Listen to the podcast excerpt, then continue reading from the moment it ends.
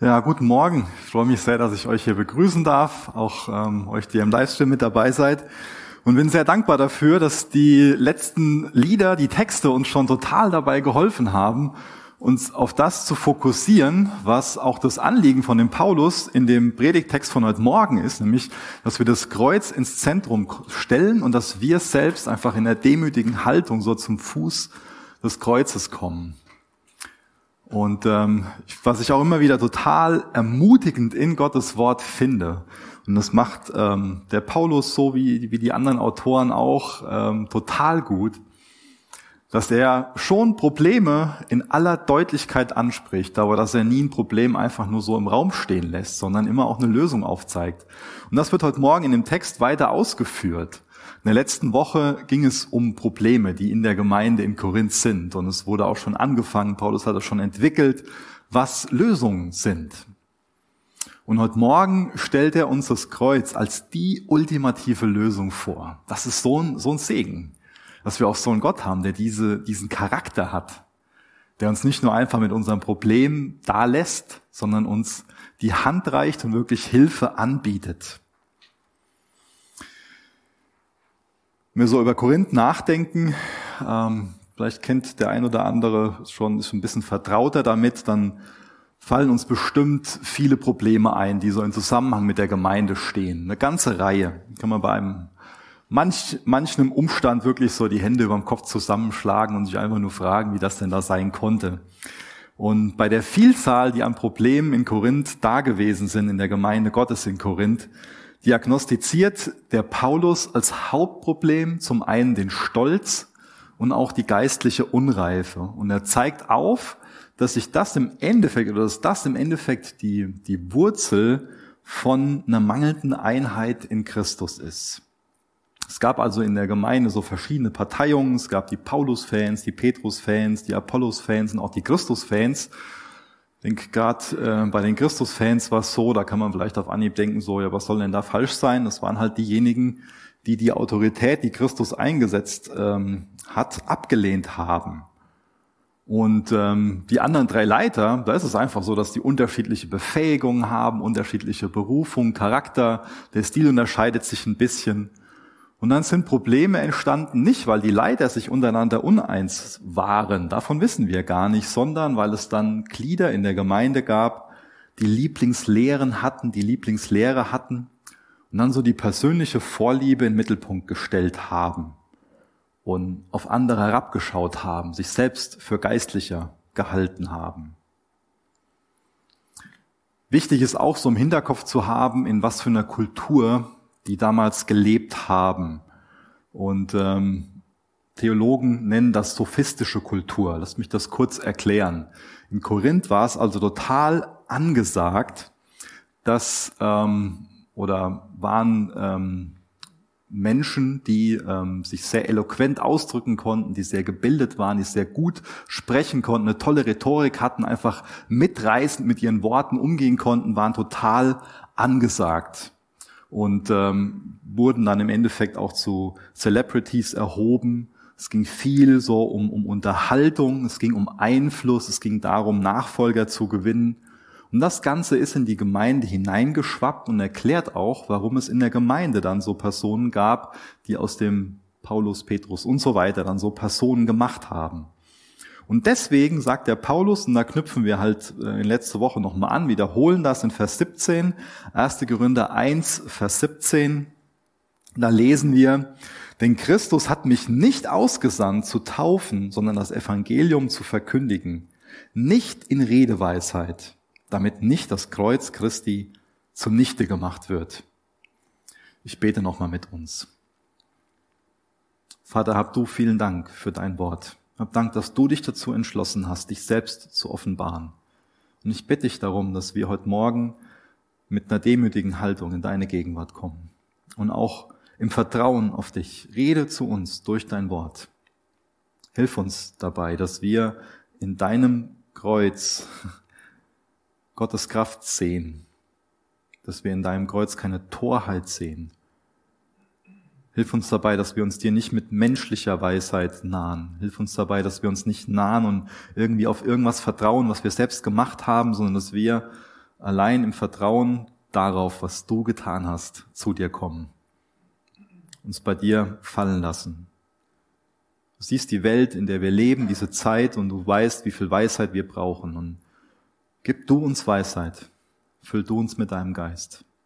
Hilf du uns dabei, als deine geisterfüllte Familie dir zur Ehre zu leben, Herr.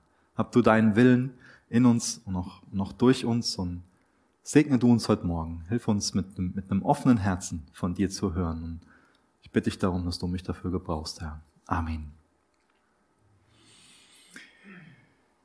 Nicht in Redeweisheit, damit nicht das Kreuz Christi zunichte gemacht wird.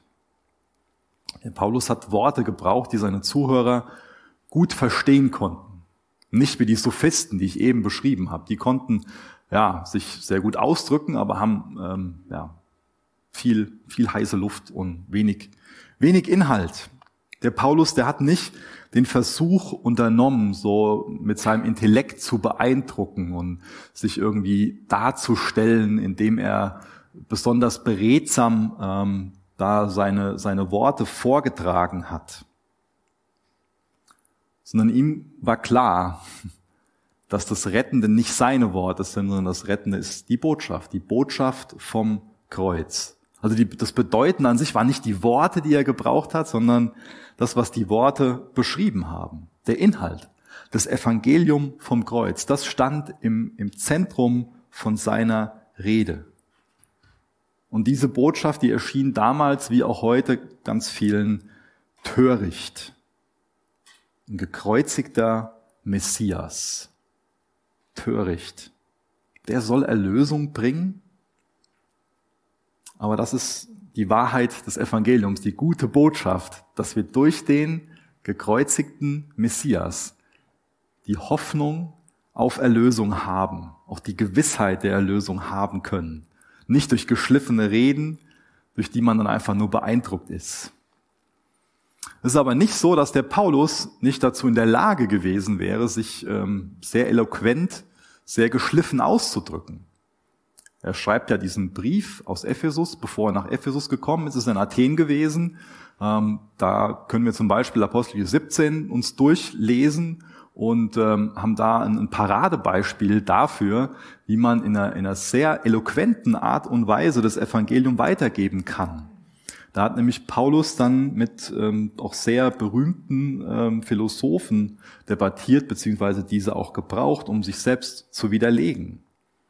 Der konnte sich also sehr brillant ausdrücken. Aber das war nicht sein Herzschlag, das war nicht sein Hauptanliegen. Und ihm ist es total wichtig, dadurch darauf aufmerksam zu machen, dass man, wenn man das Evangelium in der falschen Weise predigt, es auch dadurch wirkungslos machen kann.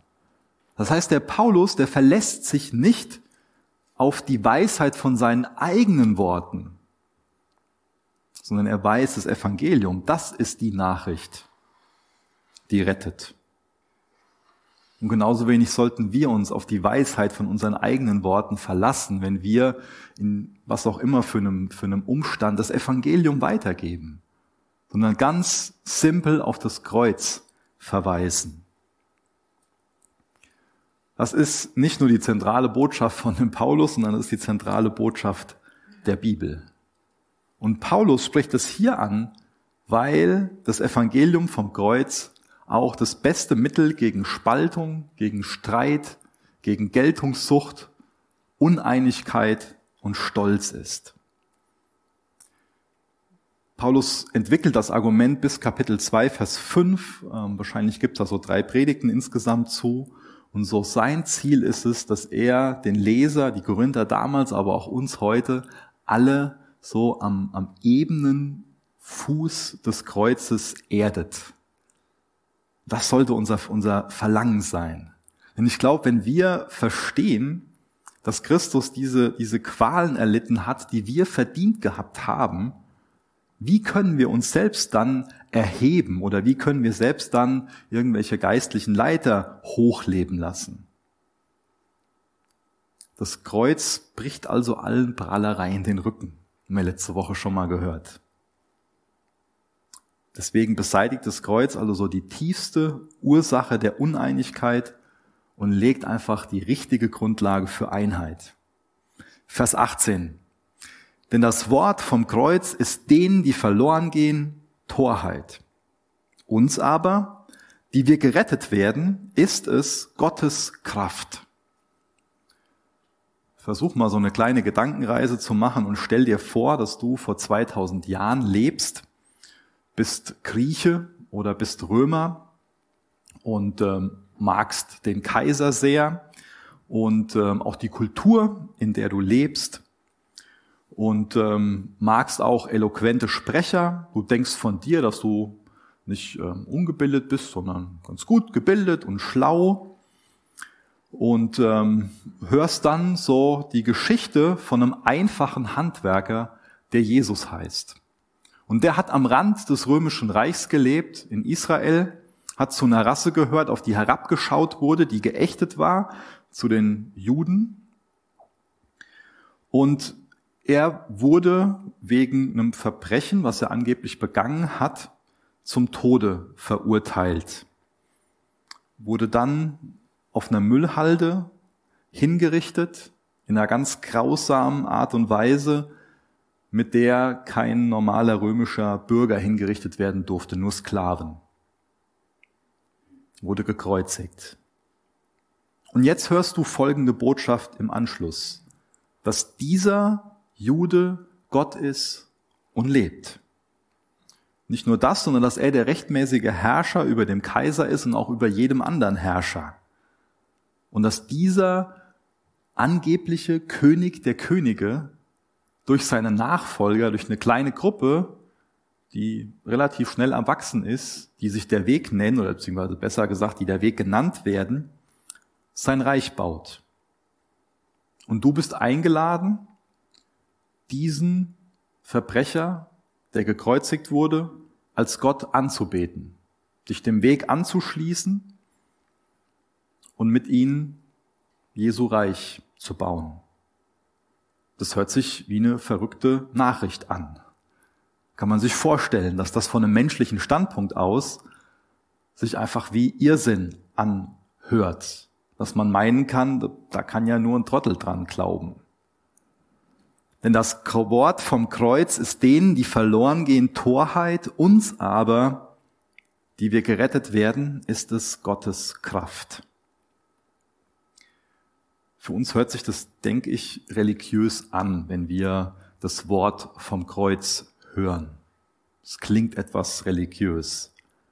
Aber im ersten Jahrhundert klang das nicht religiös, das Wort vom Kreuz, sondern ganz im Gegenteil, das war ein Tabuthema, das war verpönt, darüber zu reden. Das hat einfach für, einen Schauder, für einen Schrecken gesorgt, für ein Entsetzen, wenn jemand eine Kreuzigung angesprochen hat. Darüber hat man einfach nicht gesprochen. Und wie sollen jetzt diese Worte Kraft sein? Das ist doch Irrsinn. Wie sollen diese Worte vom Kreuz Kraft sein? Das macht vielleicht genauso wenig Sinn, wie wenn wir andere Stellen in der Bibel lesen, zum Beispiel, gesegnet sind die geistlich Armen. Wenn man das das erste Mal hört, hm? gesegnet sind die Verfolgten, Wer der Erste sein will, soll der Letzte von allen und ein Diener aller sein. Was soll das denn? Wer sein Leben verliert um meinetwillen, der wird's finden. Liebe deine Feinde. Ist doch Irrsinn. Geben soll seliger sein als nehmen. Das waren jetzt nur mal so ein paar Beispiele, die mir auf Anhieb eingefallen sind, wenn wir uns nicht damit auseinandersetzen, dann erkennen wir nicht diese tiefe Weisheit Gottes darin. Sondern es klingt erstmal komisch. Es verwundert mich nicht, dass es manch einer erstmal als Dummheit darstellt. Das, was Paulus in diesem Vers 18 des ersten Kapitels beschreibt, ist, dass es auf dieser Welt nur zwei Arten von Menschen gibt. Solche, die im Begriff sind, verloren zu gehen und solche, die im Begriff sind, gerettet zu werden. Also jeder von uns bewegt sich in eine dieser beiden Richtungen. Vor ein paar Wochen, da habe ich über 1. Gründer 1, Vers 1 gepredigt. so die Einführung in, in den Brief, und da habe ich schon was zum Thema Wiedergeburt und auch Bekehrung gesagt. Und das ist mir wichtig, darauf nochmal einzugehen, weil ich mich da wirklich schlecht und auch missverständlich ausgedrückt habe.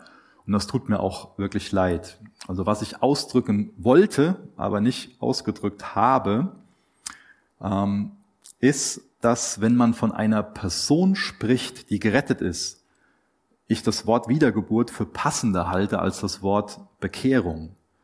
Wenn man jetzt unter Bekehrung, Hinwendung und Umkehr versteht, dann ist das im Endeffekt nur ein Aspekt der Wiedergeburt. Und das hätte ich da schon besser erklären sollen. Entschuldigt mich da bitte. Was mir wichtig war und auch heute Morgen wichtig ist, uns daran zu erinnern, dass wir das Evangelium nicht darauf reduzieren dürfen, dass es so ein Freifahrtschein in den Himmel ist. Und dass wir nicht diese Einstellung haben sollten. Und ich glaube auch nicht, dass ein Kind Gottes wirklich diese Einstellung hat. So nach dem Motto, Gott darf sich darum kümmern, dass ich in den Himmel komme, aber auf der Erde, da lebe ich mein Leben. Gott darf ein Teil von meinem Leben sein. Er darf mein Herr sein, aber ich bleib er darf mein Heil sein, aber ich bleib mein Herr. Die Einstellung wäre sehr daneben. So aus, aus vielen Gesprächen, zum einen seelsorgerlich, aber auch missionarisch, habe ich für mich so die Erfahrung gemacht, dass ähm, Personen oft unter diesem Wort Bekehrung das verstehen, was die selbst gemacht haben, um vor Gott gerecht zu werden.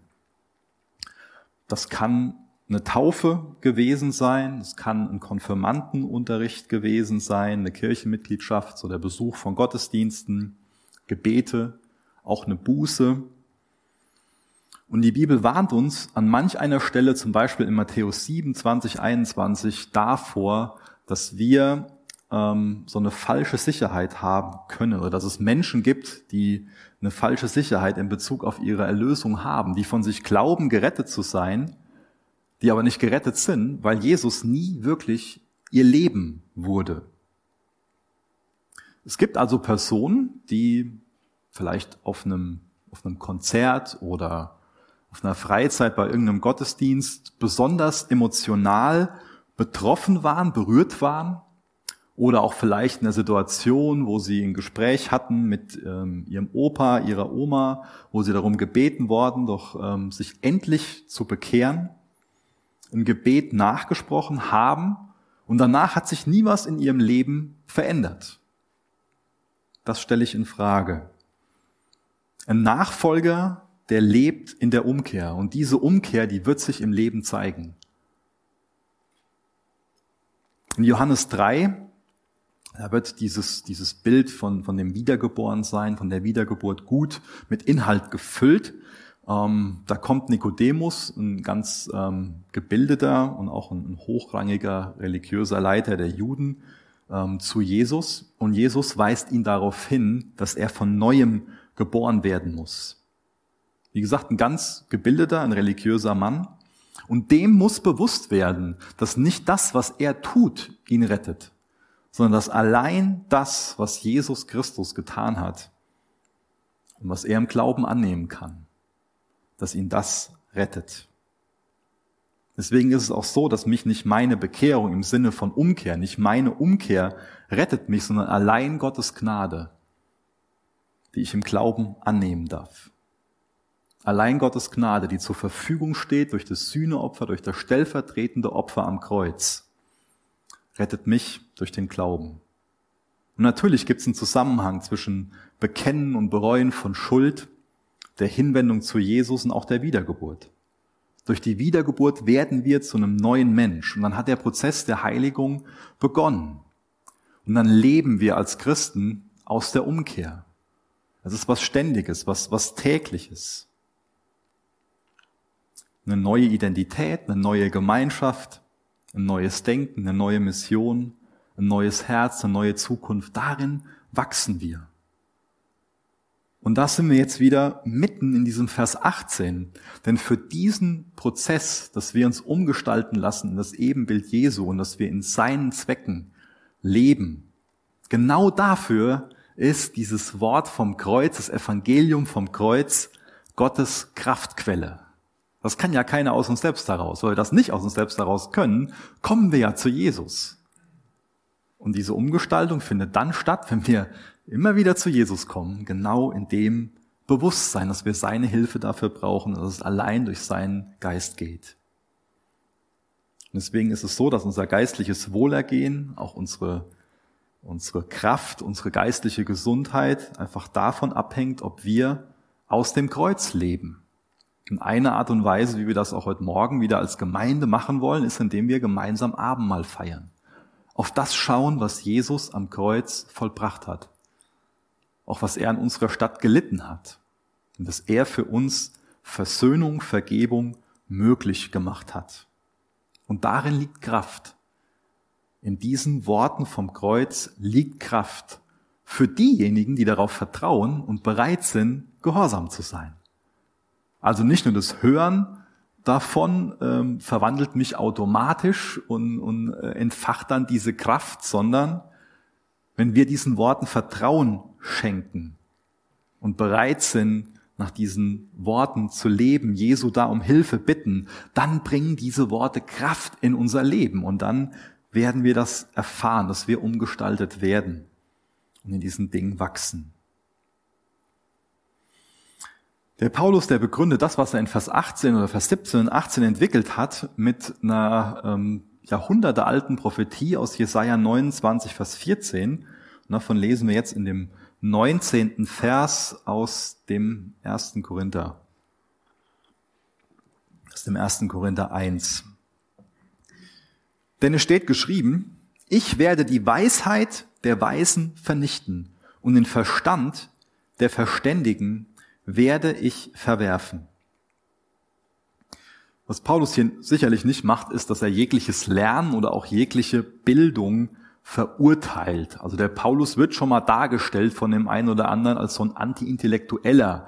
Das ist er aber nicht, sondern genau das Gegenteil ist der Fall. Er ist nämlich einer der berühmtesten Intellektuellen der Geschichte. Er ist einer der gebildetsten Menschen seiner Zeit. Seine Grundbehauptung ist einfach die, dass die Botschaft vom gekreuzigten Messias eine ganz andere Macht hat als die Macht menschlicher Rhetorik. Paulus verurteilt keine Intelligenz. Er verurteilt auch kein wissenschaftliches Arbeiten, keine gute Rhetorik, sondern er verurteilt eine Herzenshaltung in uns Menschen, wenn wir also so stolz auf diese Dinge sind, wenn wir das unabhängig und gottlos leben. Und wenn wir das auch irgendwie dazu nutzen, um uns selbst darzustellen, dann ist da keine Kraft drinne. Die Kraft ist einfach nur im Evangelium selbst. Was ich interessant finde, ist, dass Paulus hier einen Absatz ähm, so formuliert, dass es einfach eine ganz wunderbare, fließende, ausgewogene Rhetorik ist. Das heißt, er gebraucht Worte und äh, auch in einer Art und Weise, wie sie bei den Sophisten total angesagt war. Und für mich ist eine gute Erklärung dafür, dass er das macht, um sie zu necken. Vielleicht auch in der Hoffnung, durch Humor und Sarkasmus auf diesen darunterliegenden so wichtigen Punkt zu kommen. Nämlich dass Weisheit, dass Wissenschaft, Religion, Philosophie, Technologie dass die uns alle nicht zu Gott bringen können, sondern nur allein das Evangelium vom Kreuz. Ist eine sehr interessante Passage, ähm, Jesaja 29, aus der der Paulus ähm, diesen Vers zitiert. Im Endeffekt beschreibt Jahwe da, wie er kommen wird, wie er sein Volk retten wird. Er beschreibt da, dass das auf eine schockierende, auf eine unerwartete und auch auf eine ganz paradoxe Weise geschehen wird und dass die Arroganten das Kommen von ihm verpassen werden. Wir gehen da mal kurz hin und ich lese mal Vers 18 und Vers 19 aus Jesaja 29.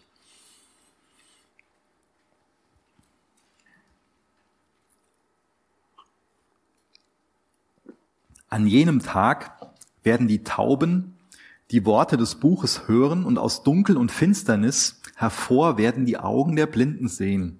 Und die Demütigen werden mehr Freude im Herrn haben und die Armen unter den Menschen werden jubeln über den Heiligen Israels.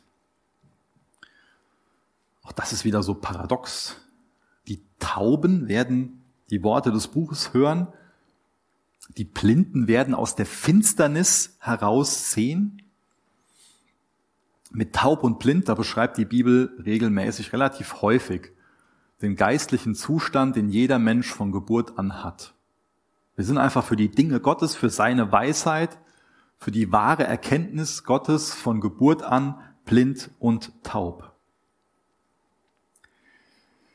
Diejenigen, die ihre Not erkennen, die dann auch ihre Blindheit bekennen, die ihre Taubheit bekennen, die werden sich retten lassen.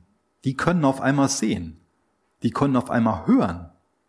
Aber diejenigen, die von sich selbst behaupten, zu sehen, obwohl sie blind sind und zu hören, obwohl sie taub sind, die werden das verpassen und die haben das damals verpasst. Aber diejenigen, die sich demütig an Jesus wenden, die anerkennen, dass sie Gott nicht aus sich selbst heraus sehen und hören können, erfassen können, die ihn als Retter brauchen, die kann er auch retten. Und Paulus beschreibt diese Prophetie und sagt, das hat sich im Kreuz erfüllt. Wohin schaust du, um Gottes Weisheit zu empfangen?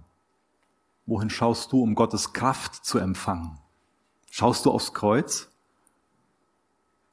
Ist das Kreuz für dich Torheit oder ist das Kreuz für dich Kraft und Gottes Weisheit? Schaust du aufs Kreuz, um geformt, um umgestaltet, um Jesus ähnlicher zu werden? Oder worauf schaust du? Paulus stellt noch ein paar überführende, klarstellende Fragen, rhetorische Fragen. Vers 20. Wo ist ein Weiser? Wo ein Schriftgelehrter? Wo ein Wortstreiter dieses Zeitalters? Hat nicht Gott die Weisheit der Welt zur Torheit gemacht? Denn weil in der Weisheit Gottes die Welt durch die Weisheit Gott nicht erkannte, hat es Gott wohlgefallen, durch die Torheit der Predigt die Glaubenden zu retten. Menschliche Weisheit lehnt aus sich heraus Gott ständig ab und widersetzt sich ihm. Und dazu ruft der Paulus im Endeffekt drei Männer hier in den Zeugenstand, um davon Zeugnis zu geben. Den Weisen, den Experten, so den Schriftgelehrten, also den Ausleger, den Schreiber und auch den Wortstreiter, so ein Philosoph und Debattierer. Und er stellt den dreien quasi so die Frage, ob sie durch ihr Studium der menschlichen Weisheit Gott persönlich kennengelernt und erkannt haben. Und sie alle müssen darauf mit Nein antworten. Das ist ganz wichtig für uns, dass wir erkennen, dass sich Gott uns offenbaren muss und dass wir ihn nicht aus uns selbst heraus kennen können. Seine, sein, sein Wesen, auch seine, seine Weisheit kann nicht durch den besten menschlichen Intellekt und auch unsere eigene Kraft irgendwie erreicht werden, sondern das muss als Geschenk in der demütigen Unterwerfung des Glaubens und des Vertrauens empfangen werden. Ich glaube, die Erkenntnis Gottes hängt so viel damit zusammen, ob wir es zulassen, ob wir den Wunsch haben auch, dass Gott sich mit unserem Herzen beschäftigt oder ob wir das ablehnen. Ich bin dankbar ähm, für die Zeit, wo ich Theologie studieren durfte und ähm, wünsche mir auch, dass das vielleicht irgendwann wieder möglich ist. Und ich bin dankbar, dass ich da viel Handwerkszeug bekommen habe und darauf will ich überhaupt nicht verzichten. Aber man kann Theologie studieren und sich alles Mögliche an Handwerkszeug aneignen oder man kann zu Hause unheimlich viele Predigten konsumieren, Bücher lesen, ohne wirklich in der Erkenntnis Gottes zu wachsen. Ob später in 1. Korinther 13, da beschreibt Paulus nochmal, dass Erkenntnis auch aufblähen kann. Das heißt, es kann sein, dass wir einfach nur Dinge in unserem Kopf haben, aber nicht wirklich Gott kennen. Und ich glaube, ohne ein Herz, was sich Gott ausliefert, haben wir nicht wirklich Zugang zur wahren Erkenntnis Gottes. Ohne ein demütiges Herz, ein, ein, ein zerbrochenes Herz, was erkennt, wie, wie blind und taub es ist, können wir nicht wirklich Gott kennenlernen. Und unser eigener Stolz, der hat das Potenzial, dass wir einfach einen sehr getrübten Blick auf Gott haben. Wenn wir also stolz auf unsere eigene Erkenntnis sind oder vielleicht auch auf die Erkenntnis von unseren Vorvätern, dann ist unser Blick auf Gott verstellt. Dann ist unser Blick auf ihn verblendet. Aber auch so dieses ganz Alltägliche, dass man irgendwie so für sich meint, ich kriege ja mein Leben ganz gut auf die Reihe, so sorg gut für meine Familie und kriege das ja gut hin, so mit dem Geld verdienen, bin gesund und klappt so. Wenn ich mich mit anderen vergleiche, dann läuft's bei uns ganz, ganz rund. Da kann sowas in unser Herz reinschleichen, dass wir einfach nur stolz auf uns selbst sind und uns dafür die Ehre geben und nicht einfach die Gnade Gottes dafür, dafür rühmen. Auf der anderen Seite können wir uns aber auch so fühlen, dass gerade überhaupt nichts läuft, dass da Krankheiten in unserem Leben ist, Probleme mit dem Job, in der Schule, mit den Eltern, einfach Streit mit unseren Eltern da ist. Wo suchen wir dann nach Weisheit? Wo suchen wir nach Hilfe? Lassen wir es dann zu oder lässt du es konkret zu, lass ich es konkret zu, dass wir neu erkennen, wie abhängig wir von Gott sind. Jetzt vor, vor ein paar Tagen habe ich mich total gefreut, dass die Zugvögel wiederkommen. Und ich finde es so ein, ein, Wunder der Natur, darüber nachzudenken. Wunder Gottes. Wunder, was wir in der Natur sehen, so muss ich sagen. Ähm, Dafür können wir den Schöpfer rühmen und seine Weisheit darin sehen, was er in die Natur gelegt hat. Und dann können wir uns selbst ansehen und ähm, was wir Menschen meinen, für eine Weisheit zu haben in Bezug auf Corona. Und dann sehen wir doch, dass wir im Endeffekt hilflos sind und gar nichts wissen. Wir meinen schon mal, wir wissen alles Mögliche und sind doch so begrenzt in unserer Weisheit. Ist das Kreuz deine Kraftquelle? Ist das Kreuz das Zentrum von deinem Leben? Ist das Kreuz der Ort, wo du hingehst, um wirklich Weisheit zu bekommen? Siehst du im Kreuz den größten Ausdruck der Liebe, der dir gegenüber möglich ist? Schaust du zum Kreuz für Wegweisung? Wartest du auf Gott, damit Vertrauen wachsen kann? Gibst du ihm Raum? Nimmst du dir Zeit dafür?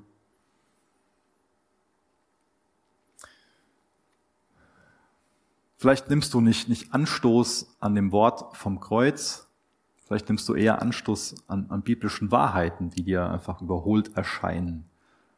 Vielleicht wenn du über Familienmodelle nachdenkst, über Sexualität, über Autorität, du kannst es für dich ein, einsetzen, was, was, was dich irgendwie so anstößt, wenn du es liest.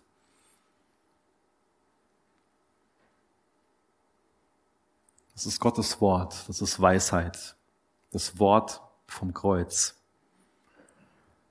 Wir lesen in Vers 22 weiter bis Vers 25. Und weil den Juden Zeichen fordern und Griechen Weisheit suchen, predigen wir Christus als gekreuzigt den Juden ein Anstoß, ein Skandalon, kommt das Wort Skandal her. Also das bedeutet etwas, das jemanden wirklich aufregt. Das Kreuz hat die Juden aufgeregt, den Juden einen Anstoß und den Nationen eine Torheit, den Berufenen selber aber Juden wie Griechen, Christus, Gottes Kraft und Gottes Weisheit. Denn das Törichte Gottes ist weiser als die Menschen und das Schwache Gottes ist stärker als die Menschen schreibt also da zwei ähm, Gruppen, auch zwei Blickwinkel so auf das Kreuz. Die einen verpassen die Bedeutung des Kreuzes, weil sie für, für sich so ein Zeichen fordern. Und wenn man sich so mit der Geschichte von dem Volk Israel, von den Juden beschäftigt, dann ist diese Geschichte ja auch voll von wunderbaren Zeichen. Wenn wir uns zum Beispiel den, den Auszug aus Ägypten ansehen, das war begleitet von ganz, ganz vielen übernatürlichen Wundern von Zeichen, wo ja, man einfach nur staunen kann. Und das ging auch so weiter. Also bis zu, bis zu den Tagen von dem Elia und von dem, von dem Elisa haben sie als Volk ganz viele Wunder, ganz viele Zeichen von Gott bekommen. Und als dann Jesus auf der Erde war, kommen immer wieder Menschen zu ihm und sagen ihm, dass sie solche Zeichen sehen wollen. Und Jesus hat auch viele Zeichen gewirkt, aber da, wo sie zu ihm kommen und, und sie wollen das so, gerade in dem Zusammenhang, wo die jüdischen Führer zu ihm kommen, verweist er sie auf das Zeichen des Jonas, wo er drei Tage im Bauch des Fisches war, was im Endeffekt ja darauf hindeutet, dass Jesus am Kreuz starb und nach drei Tagen wieder auferstanden ist und sagt ihnen, das ist das Zeichen, was ihr bekommt, das ist das Bedeutendste. Also dadurch weist er im Endeffekt auch aufs Kreuz. Und das Problem der Juden war, dass sie Gott zu genau kannten. Also das war jetzt nicht ernst gemeint, dass sie Gott zu genau kannten, aber sie meinten es, Gott so genau zu kennen. Und sie haben Gott in, in eine Box gepackt und haben ihm gesagt, wenn er jetzt wiederkommt, also unser Messias, der wird im Endeffekt noch was, noch was ähm, Herrlicheres und noch was Zeichenhafteres machen, wie der Exodus, wie der Auszug aus Ägypten. Also wenn er kommt, dann wird das mit diesen Wundern auch wieder begleitet sein. Aber sie haben die Schrift falsch verstanden. Sie hätten aus Psalm 22, Jesaja 53 und ganz vielen anderen Prophetien, die ganz klar auf diesen leidenden Messias, der kommen wird, bevor der herrschende Messias kommt, Deswegen haben sie den leidenden Messias verpasst. Aber sie kannten Gott ganz genau. Und weil sie Gott so genau kannten und nicht taub und blind waren, diesen geistlichen Zustand nicht anerkannt haben, haben die meisten ihn verpasst. Sie haben verpasst, dass es auch in der Schrift verheißen ist, dass dieses Zeitalter der Gemeinde dem Zeitalter von diesem herrschenden Messias hervorgeht. Und sie haben im Kreuz richtig Anstoß genommen. In 5. Mose 21, Vers 23 steht, dass derjenige, der am Holze hängt, verflucht ist. Verflucht ist, wer am Holze hängt. Wie kann denn also bitteschön jemand, der am Holz hängt, der Messias sein? Der ist doch von Gott verflucht. Das war ihr Denken. Die Juden haben nur nach Macht und großer Herrlichkeit Ausschau gehalten.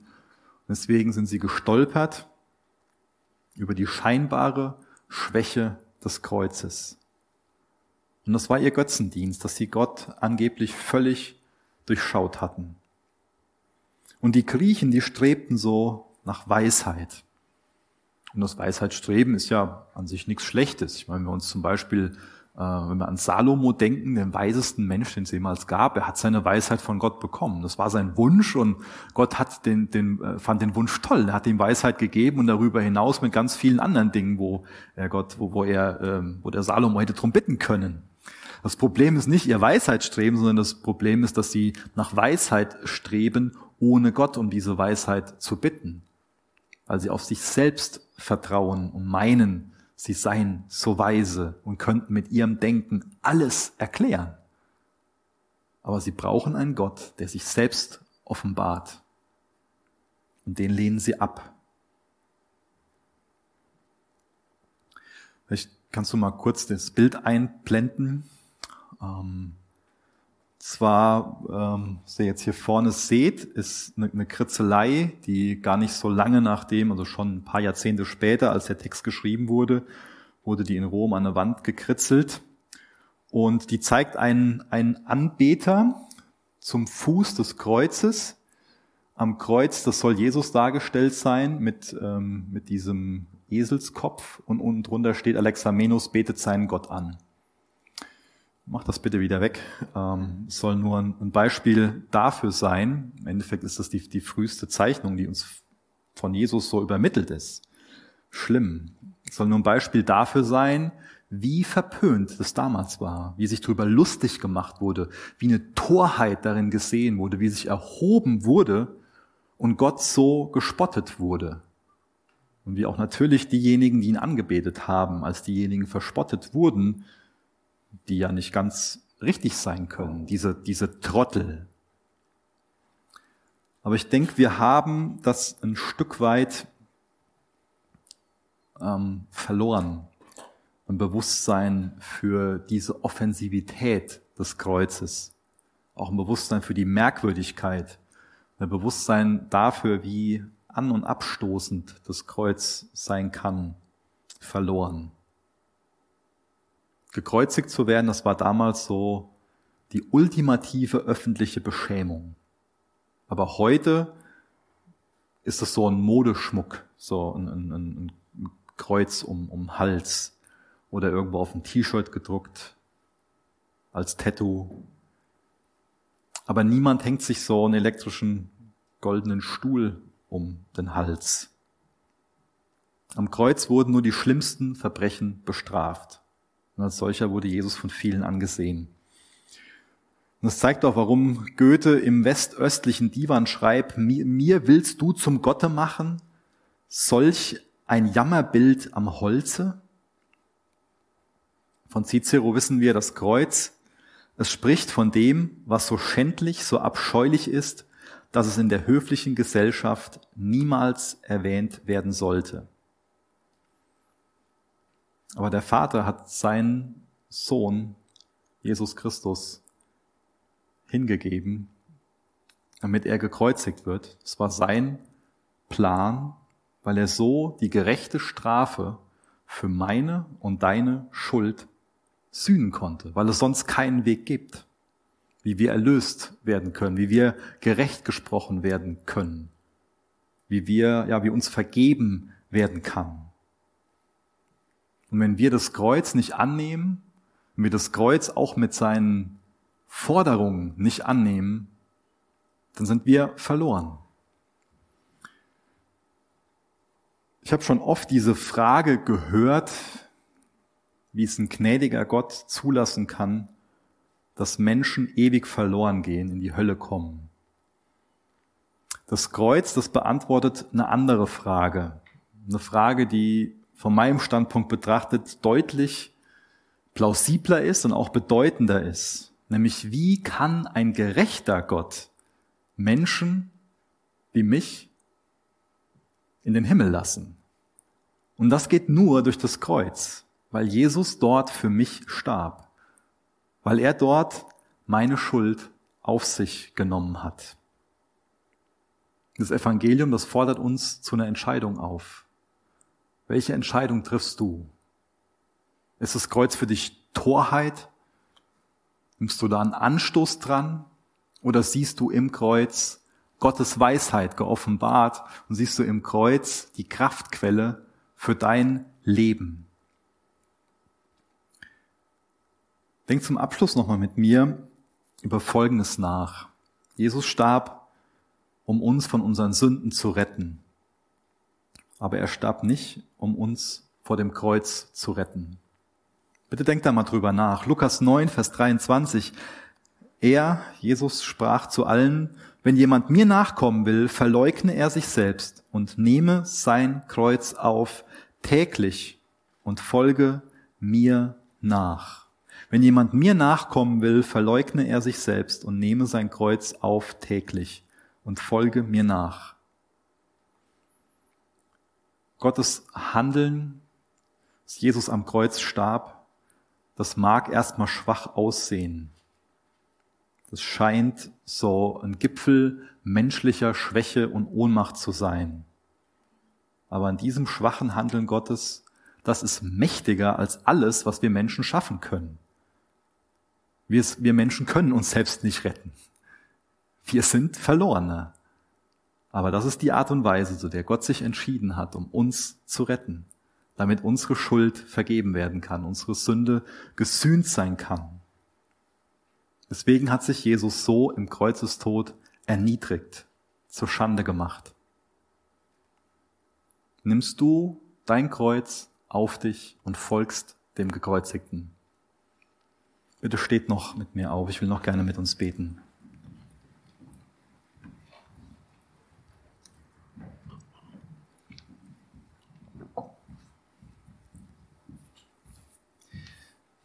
Vater, wir sind dir so dankbar, dass äh, es dir gefallen hat, dass du so gnädig bist, dass du dich uns geoffenbart hast, gezeigt hast. Aus uns heraus könnten wir dich nicht kennenlernen, wir könnten nicht wissen, wer du bist, wie du bist wie wir mit dir ins Reine kommen können. Und aus uns heraus können wir auch nicht irgendwie mit dir ins Reine kommen, sondern allein durch den Glauben, dass du diesen Platz, den wir verdient haben, eingenommen hast. Du hast für unsere Schuld bezahlt. Du hast unsere Schuldenrechnung getilgt. Hilf du uns dabei, täglich unser Kreuz auf uns zu nehmen und dir, dem Gekreuzigten, zu folgen.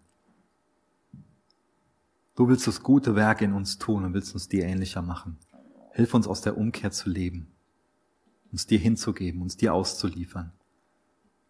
Mach uns klar, Jesus, mach mir klar, wo, wo Stolz in mein Leben hineingekommen ist. Mach mir klar, wo wir einen, einen, einen verblendeten Blick auf dich haben.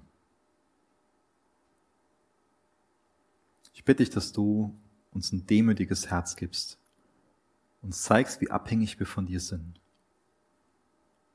Dass du uns in der wahren Erkenntnis von dir wachsen bewahr uns davor, zu meinen, dass wir irgendwie es geschafft haben, am, am Ziel sind und auf, dann auf andere hinabblicken. Schenk uns neu Freude an dir. Schenk uns neu Einheit in dir. Ich bitte dich auch jetzt für die Zeit, wo wir Abendmahl feiern, dass du uns ganz neu so am Fuß des Kreuzes ähm, und uns da, uns da hinsetzt an, an, deinen, an deinen Tisch, dass wir da Gemeinschaft in dir haben und dass wir es zulassen, dass wir uns von dir demütigen lassen und dass wir uns allen, dass wir alles sehen, dass wir aus der Gnade leben. Hilf du uns dabei, dass wir uns darin gegenseitig unterstützen, aus deiner Gnade zu leben, dich besser zu kennen und dich bekannt zu machen. In Jesu Namen. Amen. Ja, wir werden jetzt noch gemeinsam Abendmahl feiern. Ähm, es ist ganz Wertvolles, das so als Gemeinde tun zu dürfen. Ähm, ihr habt noch die Liederzeit, um euch auf das zu besinnen, was Jesus Christus für euch getan hat, um ähm, Schuld vors Kreuz zu bringen, um, um Dinge zu bereinigen. Und ähm, lasst uns darauf fokussieren, was Jesus für uns getan hat und die Zeit während des Lobpreises nehmen, ähm, so aufs Kreuz zu blicken um da ganz neu Kraft zu empfangen, Wegweisung zu empfangen, uns auf Jesus auszurichten. Amen.